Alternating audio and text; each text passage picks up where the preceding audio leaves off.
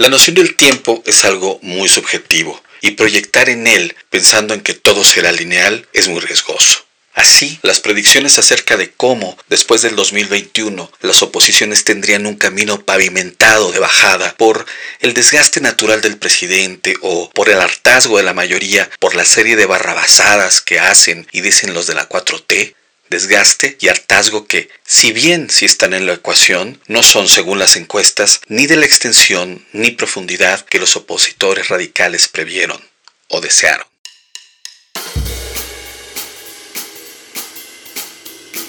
Esto es Asimetrías. Comunicación Política y Sociedad por Héctor Llerena.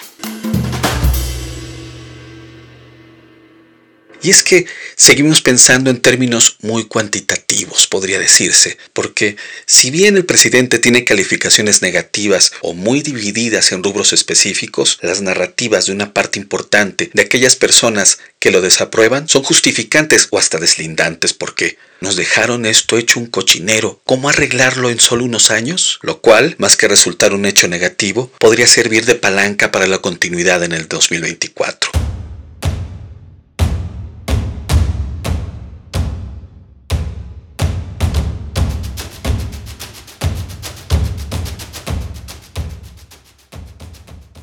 La cosa no es lineal, y aunque hay tendencias que muestran molestia, estas no se han movido tanto.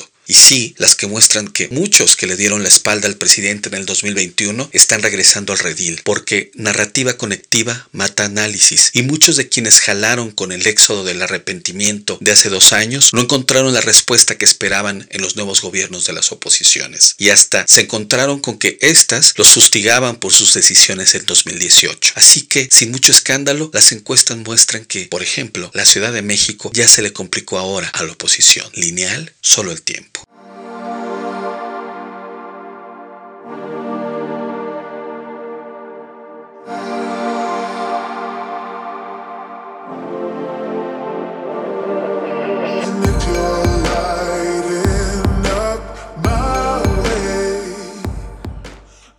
La tarde de este lunes 5 de junio debería empezar el recuento de las fichas de la mesa política mexicana rumbo al 2024 pues ya con el resultado de las elecciones del Estado de México y Coahuila estará inaugurada una nueva temporada en la narrativa pública. Al quitarle con claridad al PRI y al EDOMEX, el proyecto del presidente se encamina, sin oponentes ni obstáculos, a la renovación de su triunfo en 2024. Sí, ese escenario que ya estaba por descontado, pero como en las películas del 007, en las que el final ya lo sabemos, vamos porque la expectación está en la trama.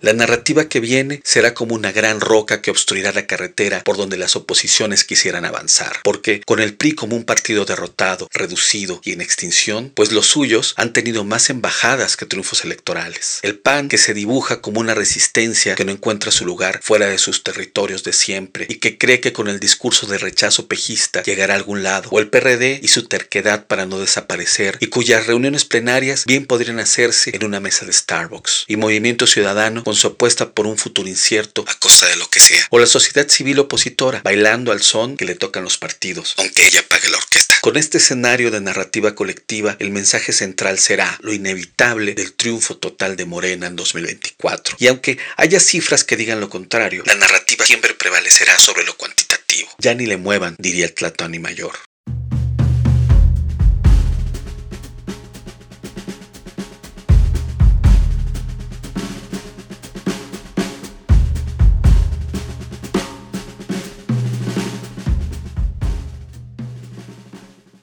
¿Será conveniente para el PAN con un PRI cuya marca será un peso muerto después de la Domex? ¿Con un PRI que ha mostrado su inclinación para pactar con López Obrador? Después de Estado de México y Coahuila, habrá que revisar todos los paradigmas con la frialdad de los números y la visión de las convicciones para la siguiente jugada. El tiempo se consume para las oposiciones. Dejaron pasar cinco años y no crearon ninguna narrativa diferenciadora. Dejaron pasar cinco años y no tienen siquiera un público estratégico al cual le dirigen su comunicación. Dejaron pasar cinco años y no han aprendido aprendido a jugar contra la lógica del presidente y a veces solo le atinan a juzgar a su público contrario porque no terminan de entender que los López Obradoristas tienen sus propios y muy válidos incentivos para creer en lo que creen. Ahora tienen el tiempo contado para definir uno, una audiencia rentable, 2. Conocerla y diseñar un discurso que la mueva. 3. Una narrativa con contexto y disparadores infalibles. 4. Un despliegue que impacte y una o un candidato que personifique el ideal de la causa que banderen, del